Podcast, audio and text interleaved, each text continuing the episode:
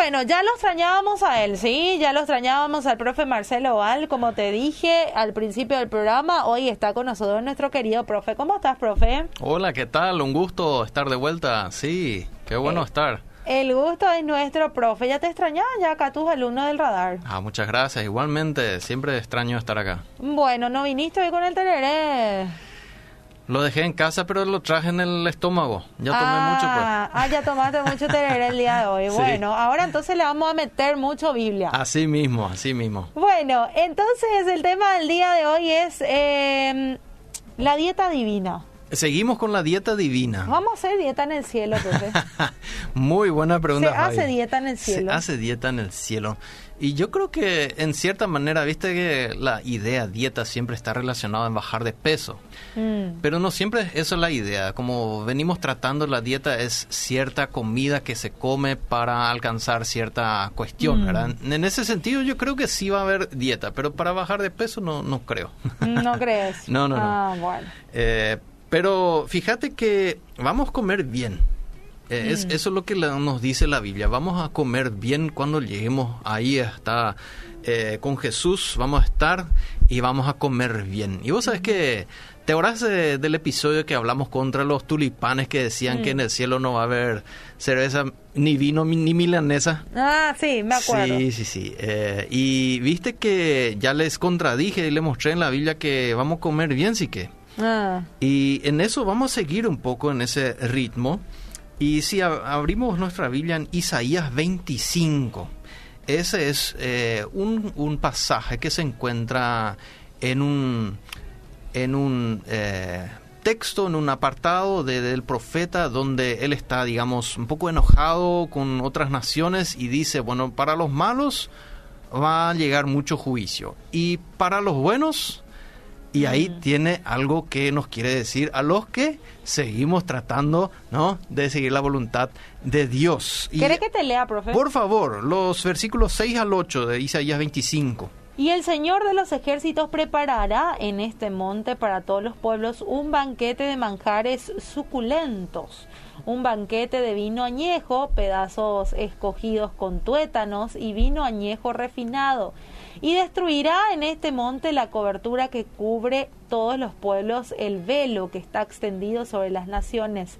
Él tragará la muerte para siempre, y el Señor Dios enjugará las lágrimas de todos los rostros y quitará aprobio de su pueblo de sobre toda la tierra, porque el Señor ha hablado.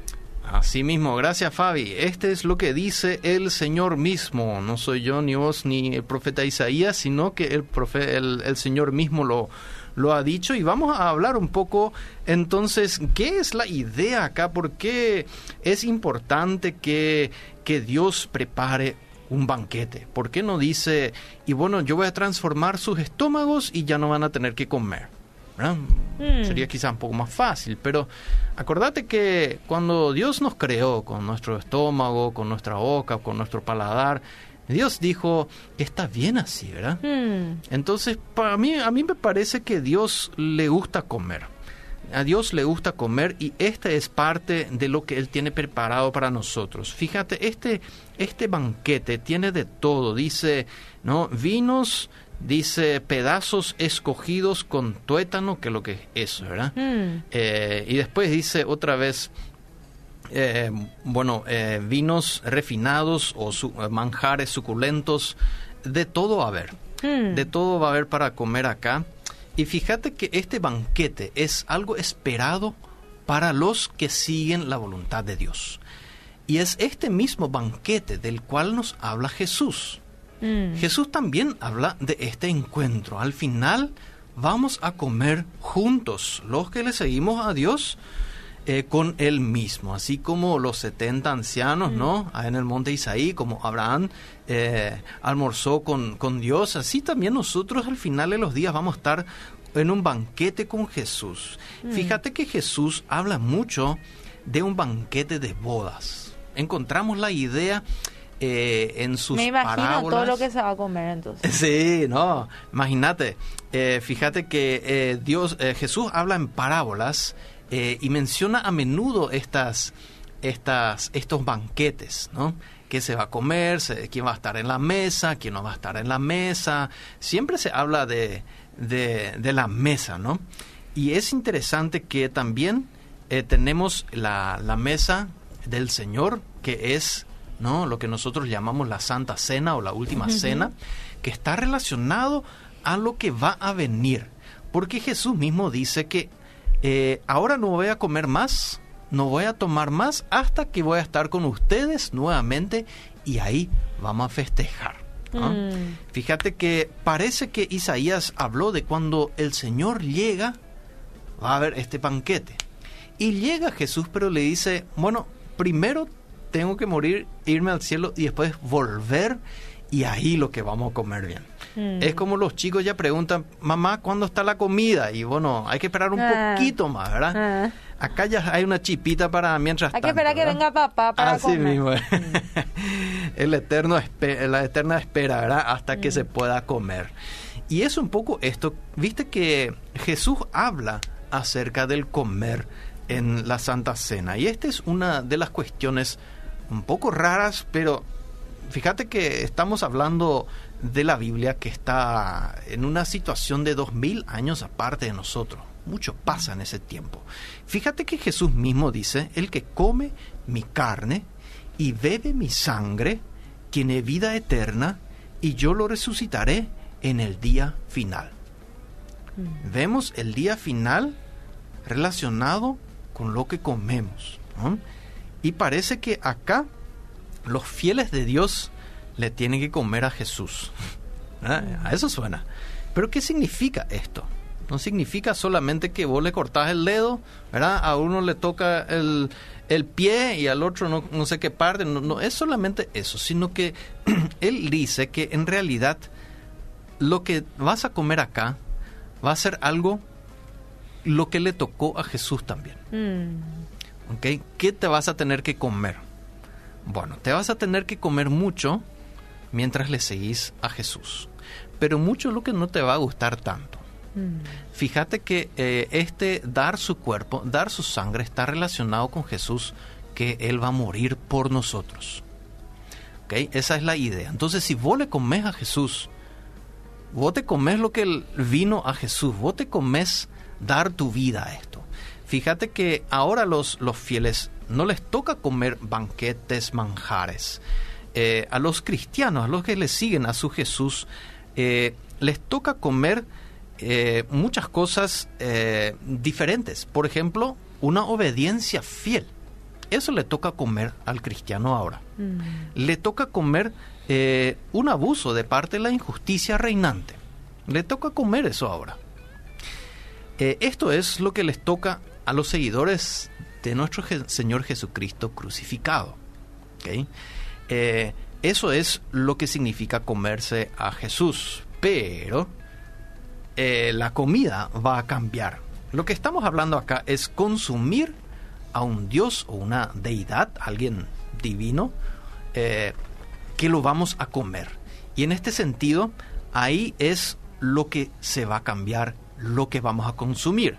Al final no va a ser Jesús más al que le vamos a comer. ¿okay? Ella fue prácticamente comido acá y después vamos a comer otra cosa.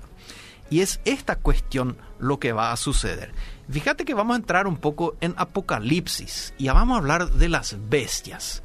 En Apocalipsis, porque, ¿por qué entro en Apocalipsis? ¿Por qué lo que qué tiene que ver con las bestias? Acuérdense que estamos hablando del día final, de la resurrección, estamos eh, esperando lo que va a suceder eh, en los últimos tiempos cuando vuelve Jesús. ¿Qué va a pasar ahí?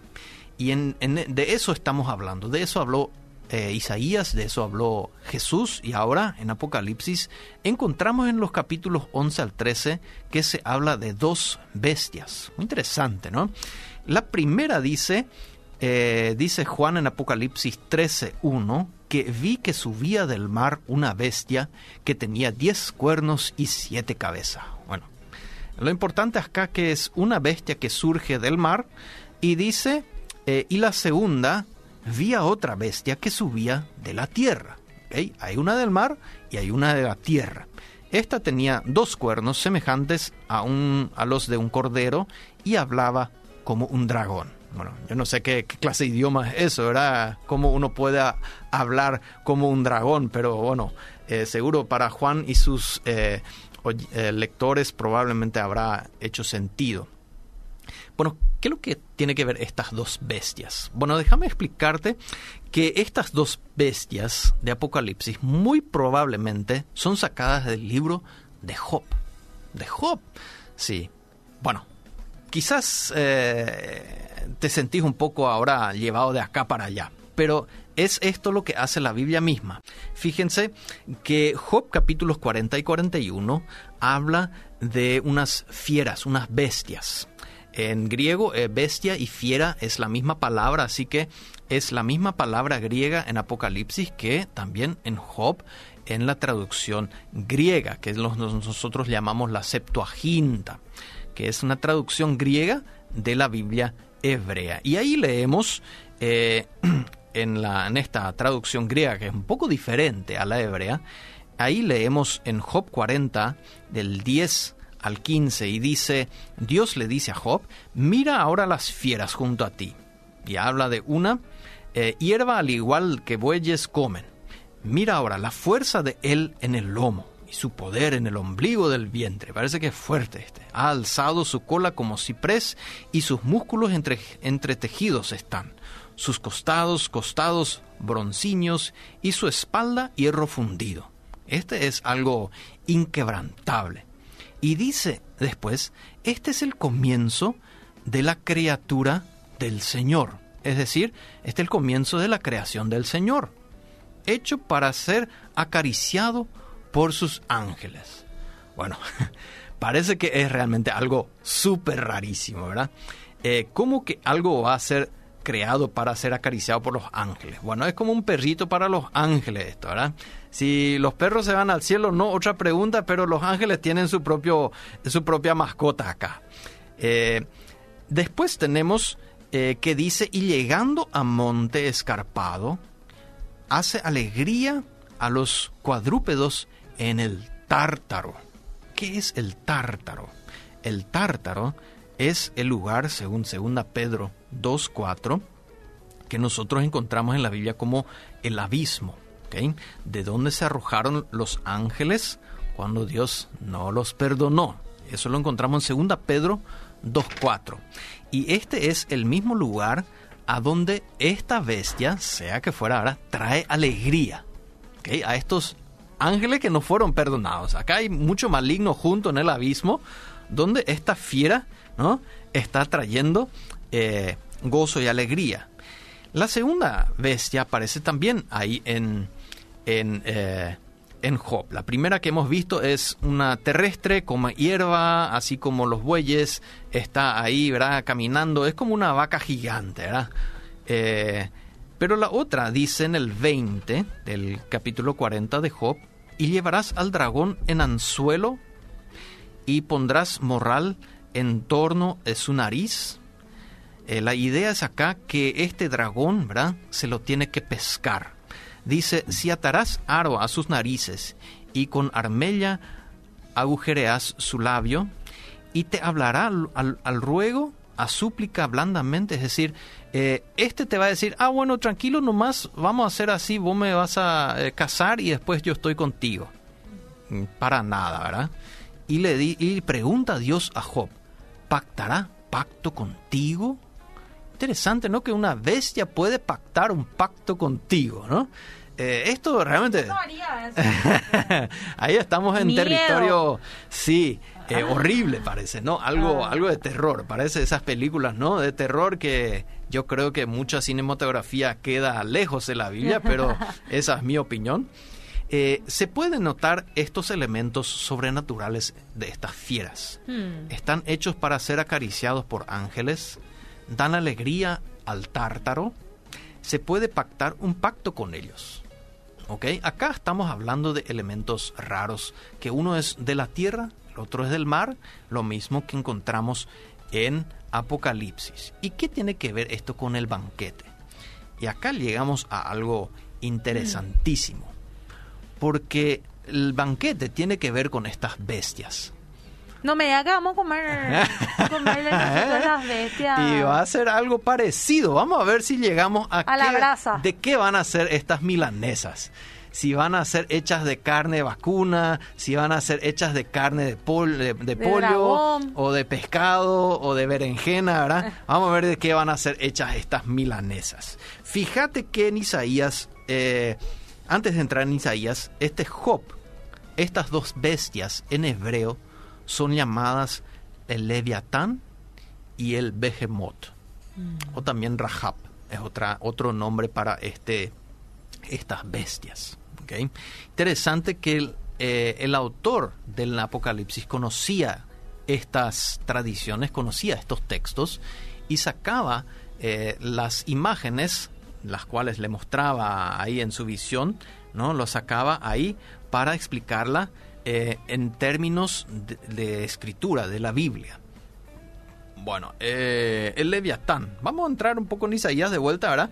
Que nos indució a este banquete. Y en Isaías 27.1, no sé si tenés, Fabi, el, el versículo. Isaías 27.1 dice, aquel día el Señor castigará con su espada feroz, grande y poderosa, a Leviatán, serpiente huidiza, a Leviatán, serpiente tortuosa, y matará al dragón que vive en el mar. Ahí tenemos, ¿no? Algo esperado que va a suceder todavía, que está relacionado, fíjate, Isaías 27 es parte todavía de este apartado en Isaías que habla de, de estos tiempos de juicio y celebración para los buenos. ¿ok? Y ahí se habla de que se va a matar a estas a esta bestia, Leviatán, que está relacionado, ¿no? Es una figura que simboliza la maldad. Mm. Si Jesús que le comemos significa o representa la obediencia del siervo fiel a, a Dios, estas bestias significan justo lo contrario. Estas bestias son figuras que representan totalmente lo diferente. Y es, es interesante, eh, hay una parte que no encontramos en la Biblia, que está en la literatura judía, que está al, mismo tiempo que la Apocalipsis eh, de Juan que encontramos en nuestras Biblias. Y este es un Apocalipsis de Baruch. Esto no es Biblia, pero habla de estas, del, del Mesías llegando y de estas bestias. Y vamos a ver un poco qué es lo que algunos por lo menos creían en aquel entonces, ¿verdad? Y dice en segunda Baruch 29, del 3 al, al 4, dice, Sí. tras cumplirse lo que debe suceder en estas etapas, comenzará a manifestarse el Mesías. ¿ok? Ahí estamos. Bueno, Mm. eh, el Nuevo Testamento habla de que el Mesías va a venir. En eso están de acuerdo. ¿Cuándo va a ser y cómo va a ser? Quizás difieren, pero se, que se esperaba un Mesías. Sigue diciendo acá el texto, Behemoth se manifestará desde su lugar y Leviatán ascenderá desde el mar. Acá las dos bestias, uno la tierra, el otro el mar, y los dos grandes eh, cetáceos que creé el quinto día de la creación, dice Dios, ¿verdad? y que reservé para ese tiempo, el tiempo futuro, entonces servirán de alimento para todos los que queden. Eh, Interesante, ¿verdad? Si te pensás que, lo que, de qué van a ser las, eh, las hamburguesas, ahí decía ya la milanesa, ¿verdad? Parece que estas dos bestias van a servirse en ese banquete. Y dice, en aquel tiempo ocurrirá que descenderá de nuevo desde el cielo el tesoro del maná. ¿ok? ¿Te acuerdas? El episodio Sí. pasado estuvimos hablando Sí. del maná, que vamos a comerlo ahí otra vez en Apocalipsis aparece, a los que vencen, a los que se quedan fiel, van a recibir de nuevo el maná. Esto está, digamos, en, en sintonía con esto. Y dice, y comerán de él durante estos años, pues ellos son los que llegaron al final de los tiempos. Es decir, fueron fieles hasta el final. Mm. Y después dice, tras esto sucederá que se cumplirá el tiempo y la llegada del Mesías, que volverá gloriosamente. Entonces todos los que durmieron con la esperanza resucitarán. Fíjate que este texto eh, junta un poco estas creencias, la resurrección, de la comida, eh, del Mesías, de la llegada, ¿no? Del maná y del banquete, que en este caso dice que van a ser estas bestias. Ahora, no sabemos y la Biblia no nos dice que van a ser exactamente estas bestias que vamos a comer. Pero acordate que al inicio hablamos de Isaías y ahí habían manjares suculentos, ¿no? pedazos escogidos con tuétanos, eh, un vino, ¿verdad? Eh, esto parece que si nosotros ahora estamos comiendo a Jesús, en la Santa Cena, simbólicamente, después vamos a comer lo que ahora está, nos está comiendo. Fíjate que esto es algo que también eh, aparece en la Biblia y se le explica esto. Fíjate que las milanesas en el cielo, así lo, lo, explico un poco, la milanesa en el cielo eh, serán lo más probable hechas de carne leviatán y behemoth. Eh, parece que se cumple una profecía de Jeremías aquí. ¿Qué profecía de Jeremías? Dice, por tanto, todos los que te devoran serán devorados. Y todos tus adversarios, todos ellos irán al cautiverio. Todos los que te saquean serán saqueados, y todos los que te despojan los daré al despojo. Yo creo que acá eh, Apocalipsis e Isaías y Jeremías apuntan a esta maldad que está oprimiendo a los fieles de Cristo ahora y los está comiendo vivo, digamos, serán comidos finalmente por los que vencen y se quedan fiel a Cristo hasta el final. Eh, fíjate que esto también está relacionado con una figura enigmática de la Biblia que nosotros conocemos quizás como Gog de Magog. ¿Qué es lo que es esto? Profeta Ezequiel, el profeta Ezequiel nos hace referencia a este personaje. Y fíjate que este tipo, esta, este personaje, también está relacionado a lo más probable al fin de los tiempos que va a haber, ¿no? que normalmente se hace eh, mención de la batalla en Armagedón, ¿verdad? Eh, eh, que está relacionado con, con, este personaje, ¿ok? Otra vez, al final, ¿qué va a suceder? que se habla de este personaje y en Ezequiel 38.4 la profecía suena raro, pero vamos a entenderlo ya mejor con lo que estuvimos hablando de estas bestias. Dice ahí acerca de Gog, una profecía contra él. Te haré dar vuelta, pondré garfios en tus quijadas y te sacaré. Realmente esto no parece una liquidación, digamos, de una mm. persona. Esto parece una pesca. ¿no? Mm. Eh, te haré dar vuelta, es lo que hace un pez, ¿no? Cuando lo tenés enganchado, pondré garfios en tus quijadas, ¿no? La mandíbula, ahí es donde se le pone, ¿no? Los garfios, los, los anzuelos a un pez y te sacaré. ¿De dónde te va a sacar? Del mar. ¿No? Este es el dragón en el, en el mar, esta, esta figura de la maldad opresiva a los fieles. Y realmente es interesante porque después Ezequiel explica lo que va a hacer con este Gog. Hmm. ¿Quiere que te lea? Por favor, Ezequiel 39, 4 y después 17 al 20 que sigue ahí. Dice, te daré por comida toda clase de ave rapiña y a bestias del campo. En cuanto a ti, hijo de hombre, así dice el Señor Dios, di a toda clase de ave y a toda bestia del campo, congregaos y venid, juntaos de todas partes al sacrificio que voy a preparar para vosotros, un gran sacrificio sobre los montes de Israel. Comeréis carne y beberéis sangre, comeréis carnes de poderosos y beberéis sangre de los príncipes de la tierra, como si fueran carneros, corderos, machos cabríos y toros, engordados todos en Bazán comeréis grosura hasta que os hartéis y beberéis sangre hasta que os embriaguéis del sacrificio que he preparado para vosotros.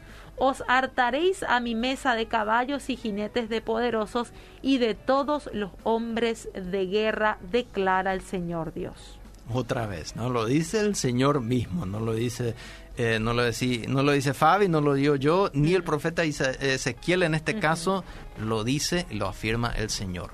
A este Gog será devorado, en este caso por aves y bestias del campo.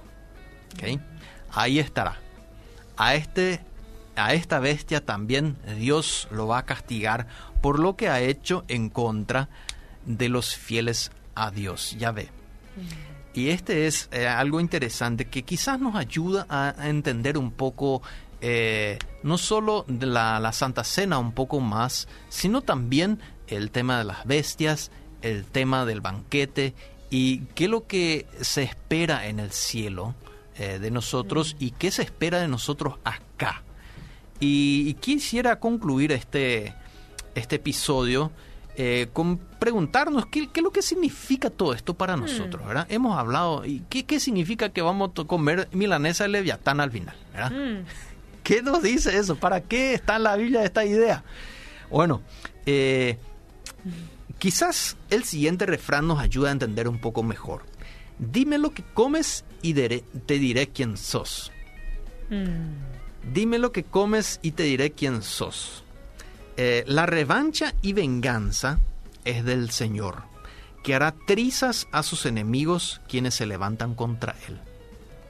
Esto no es porque eh, Dios sea agresivo, sino porque es un Dios justo. Es un Dios eh, que busca la justicia. Y como el Altísimo, Él se lo merece. Si ahora comemos la carne entregada de Cristo y su sangre derramada, que es su cuerpo en la cruz y su sangre derramada por nuestros pecados que hacemos, ¿no? Eh, estaremos en el más allá en una situación inversa, donde los mm. devorados actuales, que ya han recibido su parte, eh, los devoradores, los que comen y se aprovechan de otros ahora, mm. serán aprovechados eh, de manera más literal, ¿verdad? y serán devorados. Lo más probable es que el banquete celestial tenga como menú a los tuétanos y manjares de Leviatán y Behemoth. Quizás unas riquísimas costillas y un lomito espléndido se podrá eh, hacer de esto, ¿verdad? Pobre la, la mm. mascota de los ángeles, pues me imagino que estos ángeles eh, van a estar eh, disfrutando con nosotros, pero esta es la imagen que nos presenta la Biblia, ya que también será acompañado con el maná el pan del cielo, ¿verdad? Me imagino que unas ricas hamburguesas también se podrán preparar ahí. Así que eh, de los hambrientos, como dice Jesús, ¿verdad? Eh, serán saciados. Hmm. No habrá más hambre en el cielo.